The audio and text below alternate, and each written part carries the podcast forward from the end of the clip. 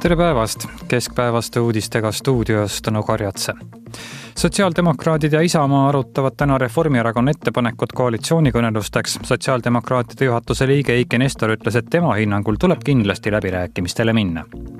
Elva gümnaasium hakkab koostööd tegema Eesti Lennuakadeemiaga. parteikaaslased nõuavad Angela Merkeli lahkumist kantsleri kohalt. Alžeerias kestavad meeleavaldused ilm on pilves selgimiste ja kohatiste lumehoogudega, temperatuur nullist miinus nelja kraadini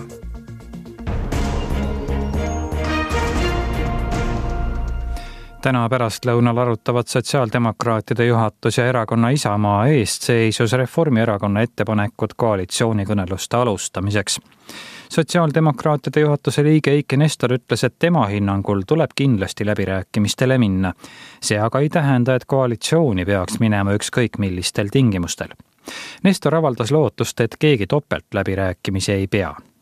Tänaseks, ma arvan, on Eesti poliitiline kultuur oluliselt teistsugune, et ma südamest loodan, et keegi topeltläbirääkimisi ei pea, et alati on mõistlik, et asi oleks aus, avalik üks tee käiakse siis lõpuni, saab see tee olema edukas või mitte, seda ei tea läbirääkijad ka ennem seda, kui nad maha istuvad, aga kindlasti nad loodavad, et tulemust on vaja ja tulemus saavutatakse.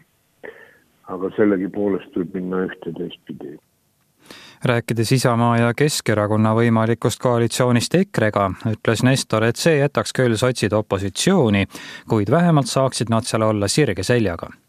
jah, aga vähemalt me võime sirge seljaga öelda, et meie sellist valitsust ei moodusta, kes Eesti riigile põhjustab rahvusvahelist mainekadu, usaldamatust meie suhtes ja lõppkokkuvõttes on ka siin paljude inimeste väärikust alandav, et selles mõttes meie positsioon on küll kehvem, aga selg on sirgem. juhatuse liige Marju Lauristin ütles, et sotsiaaldemokraatidel ei tohiks Reformierakonnaga koalitsiooni moodustamine raske olla ja siin on väga paljud Reformierakonna sellised noh, poliitikasuunitlused muutunud väga sotsiaaldemokraatlikuks vaadates kõiki neid konkreetseid teemasid, mida Reformierakond ka on tõstnud, aga siin on praegu küsimus selles, kas Isamaa alustab mingeid mänge EKRE-ga või, või on Isamaa ka valmis riigihangete vaidlustuskomisjon jättis rahuldamata relvatootja Sig Sauer vaidluse, millega relvatootja vaidlustas automaattulirelvade pakkumishanke tulemuse. Sig Sauer võib nüüd otsuse vaidlustada kümne päeva jooksul. Relvatootja vaidlustas Lewis Machine and Tool Company ehk LMT võidu Kaitseinvesteeringute Keskuse detsembrikuises hankes, millega otsiti automaattulirelvi politseile ja kaitseväele Uku Toom võtab nüüd kokku viimaste tundide värsked välissõnumid. Saksa Kristlik-Demokraatliku Liidu konservatiivse tiiva esindaja Aleksander Mitš kutsus üles vahetama liidukantsleri ametis olev Angela Merkel välja erakonna juhi Annegret Kamp-Karrenbaueri vastu. avalduse tegijate sõnul võimaldaks kantsleri vahetus viia kiiremini ellu uue erakonnajuhi poliitikat, eriti mis puudutab migratsiooni ja majandust. Mitš ennustab, et Saksamaa võimukoalitsioon võib peagi laguneda kuna koalitsioonipartner Saksamaa Sotsiaaldemokraatlik Partei, mille populaarsus on viimasel ajal langenud väga madalale, võib peagi valitsusest lahkuda. Merkeli kukutamisest kantsleri ametist räägiti kohe, kui ta mullu sügisel erakonnajuhi ametist loobumisest teatas. siiski arvati, et koostöö Kramp-Karrenbaueriga peaks sujuma. viimaste küsitlustulemuste kohaselt toetab Merkeli jätkamist kantslerina kaks kolmandikku sakslastest. seejuures on Merkeli toetus võrreldes mullu veebruariga tõusnud kaheteist protsendi võrra Türgi majandus läks esimest korda alates kahe tuhande üheksandast aastast langusesse, näitasid täna avaldatud ametlikud andmed kolm nädalat enne kohalikke valimisi, mille peateemadeks kujunevad majanduskasv ja inflatsioon. majandustoodang langes eelmise aasta viimases kvartalis aasta lõikes kaks koma neli protsenti, nii teatas Statistika Instituut. majandustoodang vähenes aasta lõikes ka eelmise aasta kolmandas kvartalis Iraani president Hassan Rouhani saabus täna esimesele ametlikule visiidile Iraaki, teatas Iraagi riigitelevisioon. kolmepäevase visiidi käigus kohtub Rouhani Iraagi presidendi Barham Salih ja peaminister Abdel Abdul Mehtiga ning peab kõnelusi teiste poliitikute ja šiia juhtidega. Iraak on kinnitanud, et toetab Iraani USA presidendi Donald Trumpi survekampaanias Teherani vastu. Venemaal Kamtšatka poolsaarel hakkas purskama kaks vulkaani, teatas Venemaa Teaduste Akadeemia vulkanoloogia instituut vulkaan Karõmm paiskas õhku kahe koma kuue kilomeetri kõrguse tuhasamba. tuhapilv on levinud umbes kuuekümne viie kilomeetri kaugusele. vulkanoloogid kuulutasid selle vulkaani puhul õhusõidukite jaoks välja kõrgendatud ehk oranži ohutustaseme mõni tund varem paiskas Kamtšatkal nelja koma seitsme kilomeetri kõrgusel õhku tuhasamba ka Sivelutši vulkaan Alžeeria meeleavaldused kestavad juba kolmandat nädalat ja on laienenud. mingit vaibumise märki näha pole. Tarmo Maibergi teema käsitles erinevalt Suurbritannia peataolekust Brexitis suhtumises või Prantsuse kollavestide laiali valguvatest eesmärkidest on kümnetel tuhandetel tänavatele tulnud alžeerlastel üks kindel soov. president Abdelaziz Bouteflika ei tohi enam presidendiks kandideerida kakskümmend aastat riiki valitsenud kaheksakümne kahe aastane nõrga tervisega endine kangelane peab võimust loobuma. selline on nende noorte meeleavaldajate sõnum. Araabia kevade laine, mis pühkis võimult terve rea riigijuhte despoote, elas Bouteflika edukalt üle, kuid ta ei ole peaaegu sama kaua end avalikkuses näidanud. põhjuseks insult, mille tulemusena käib ta tihti Šveitsis arstide juures tervisekontrollis. alžeerlased saavad kinnitust tema terviseprobleemide kohta neil harvadel avalikel esinemistel, kus ta üles astub Bouteflika teeneks peetakse verise kodusõja lõpetamist üheksakümnendatel aastatel, kuid tema vanadest meestest koosneva kliki valitsemise aeg hakkab läbi saama. seda enam, et nafta ja gaasirikka riigi majandus ei ole enam korras ning töötus suureneb viimase näitaja kasvab vaatamata sellele, et inimestel on ligipääs haridusele. üks koma seitse miljonit tudengit ootab õpingute lõppemisel töökohta, aga kui neid ei ole, siis rahulolematus kasvav. võimude laupäevane teade alustada kevadvaheaega poolteist nädalat varem, lootuses tudengite koju minekule ja rahunemisele, jäi hiljaks ära ei tasu unustada ka seda, et niivõrd eliidikeskses riigis on teiseks võimukeskuseks sõjavägi selle juht, kindralleitnant Kaet Sala, ei ole veel otsustanud, kuidas keerulises olukorras käituda, kuid riigitelevisioonis edastatud sõnumi kohaselt on sõjaväel ja rahval ühine nägemus tulevikust. ainult et seni on rahval olnud ainult üks nägemus, aitab Buteflikast kuidas täpsemalt edasi, et vältida kaost, millesse vajumise ohu pärast tunneb muret ka eile hilisõhtul Alžeeriasse naasnud president, ei ole siiski selge. ühine vaenlane ühendab, aga kui aastate jooksul poliitilisel opositsioonil ei ole lastud kasvada, siis pole uuemat valitsemist oodata ning kaos võib tõepoolest tekkida. presidendi lähiringkond on sama vana kui ta isegi ning lihtsalt näo vahetamine ei muudaks noorte rahutute hingede jaoks mitte kui midagi ja tagasi koju. sel õppeaastal avati Elva gümnaasiumi esmakordselt mehhatroonika süvaõpet võimaldav moodul.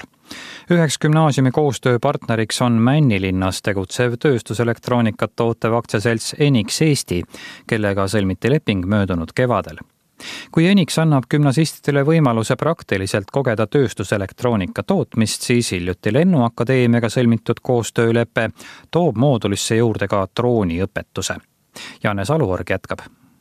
Drooniõpetus koostöös Eesti Lennuakadeemiaga tähendab, et Elva gümnasistidele, kes on valinud mehhatroonika mooduli, avaneb võimalus Eesti Lennuakadeemia õppejõudusid ja vahendeid kasutades oma kätega valmis ehitada mehitamata õhusõiduk ehk droon, jätkab Lennuakadeemia kommunikatsioonijuht Illari Lään me kõik teame, et droonindus või mehitamata õhusõidukite kasutamine on väga tugevas kasvutrendis nii Eestis kui ka mujal maailmas ja see pakub huvi ka noortele anname siis eh, teoorialoenguid Elva gümnaasiumis, esmalt teadmised üldse droonide kasutuse kohta ja mis on hästi oluline ka droonide turvalisuse kohta. seejärel juba droonide ülesehitus, nende lennutamisvõimalused ja kasutamisvaldkonnad, see kõik tuleb siis nii-öelda praktikana juurde, kus sõna otseses mõttes koolinoored panevad ise käed külge ja õpivadki ise oma kätega drooni valmistama. Elva gümnaasiumi direktor Tarmo Post ütleb, et praegu on mehhatroonika mooduli valinud kümme õpilast ning kolmel korral on toimunud juba ka esimesed drooniõpetuse tunnid. õpilaste tagasiside on Posti sõnul väga hea. tagasiside on positiivne, nad on väga õhinal, kui nad on siin saanud lennusimulaatorit kasutada ja tõesti, et praegust nad ütlevad, et ei oleks uskunud, et see mehhatroonika nii põnev on. ja kuna me selle mehhatroonika mooduli valisid ka mõned tüdrukud, kes nagu võib-olla natukene olid sellised pelglikud, siis ütlesid, et oi, nii huvitavat kursust ei ole varem üldse neil toimunudki. Kui gümnaasiumile annab koostöö kõrgkooli ja ettevõttega veidi huvitavama ja praktilisema õppetegevuse ning ka loodus- ja reaalainete tähtsuse esiletõstmise võimaluse, siis Lääne sõnul on akadeemia eesmärgiks läbi koostöö populariseerida ka lennundusvaldkonda üldisemalt tegelikult annavad ka Eestis, me oleme küll väike riik, aga ka siin tegutsevad lennundusettevõtted annavad väga suure panuse tegelikult Eesti majandusse, nii läbi maksude kui ka läbi muu tegevuse. täna on üks kriitiline tegur Eesti lennundusettevõtete arengus, ongi töökäte puudus. seda lünka me kindlasti üritame väga täita koostöös tööandjatega, et siit läheksid nii-öelda professionaalsed ja hästi haritud noored tööturule siiski Lennuakadeemiasse sisseastumisel drooniõpetuse läbinud gümnasistid konkurentsieelist ei saa, kui välja arvata see, et nad on rohkem kursis akadeemia nii-öelda köögipoolega. Jaane Saluorg, Tartu.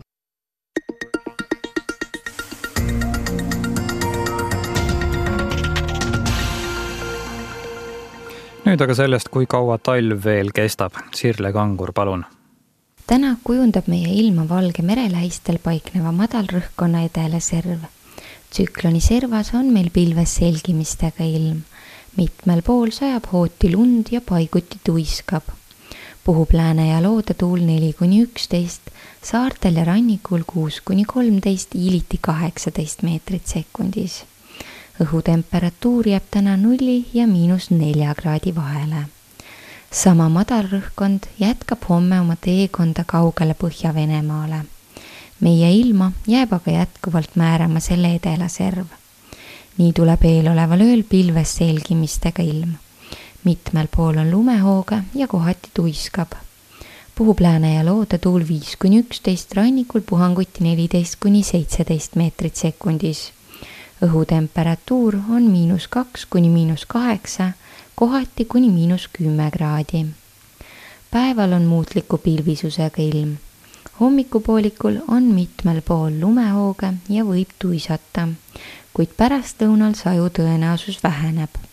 puhub valdavalt loodetuul kolm kuni üheksa, rannikul puhanguti kuni neliteist meetrit sekundis. pärastlõunal tuul nõrgeneb termomeetrinäidud jäävad homme päeval nulli ja miinus nelja kraadi vahele kolmapäeva öösel on pilves selgimistega olulise sajuta ilm. Puhub muutliku suunaga tuul üks kuni seitse meetrit sekundis. hommikul pöördub tuul saartel kagusse ja tugevneb viis kuni kümme, puhanguti neliteist meetrit sekundis. õhutemperatuur on miinus kaks kuni miinus seitse, mandril kohati kuni miinus kümme kraadi. ennelõunal on muutliku pilvisusega sajuta ilm pärastlõunal lääne poolt alates pilvisus tiheneb ja saartel hakkab sadama lund ning lörtsi. Õhtul laieneb sadu edasi mandri lääneossa. puhub kagutuul neli kuni kümme, saartel puhanguti kuni viisteist meetrit sekundis. õhutemperatuur on miinus kaks kuni pluss kaks kraadi. kell üksteist oli õhurõhk Tallinnas üheksasada üheksakümmend kaks koma üks hektopaskalit ehk seitsesada nelikümmend neli millimeetrit elavhõbedasammast. õhurõhk tõuseb suhteline õhuniiskus oli seitsekümmend neli protsenti. Aitäh, kuulsite Keskpäevast Rahvusringhäälingu uudistesaadet. järgmine pikem uudistesaade eetris kell kolm. toimekat päeva. rohkem uudiseid ERR.ee ja äpist ERR uudised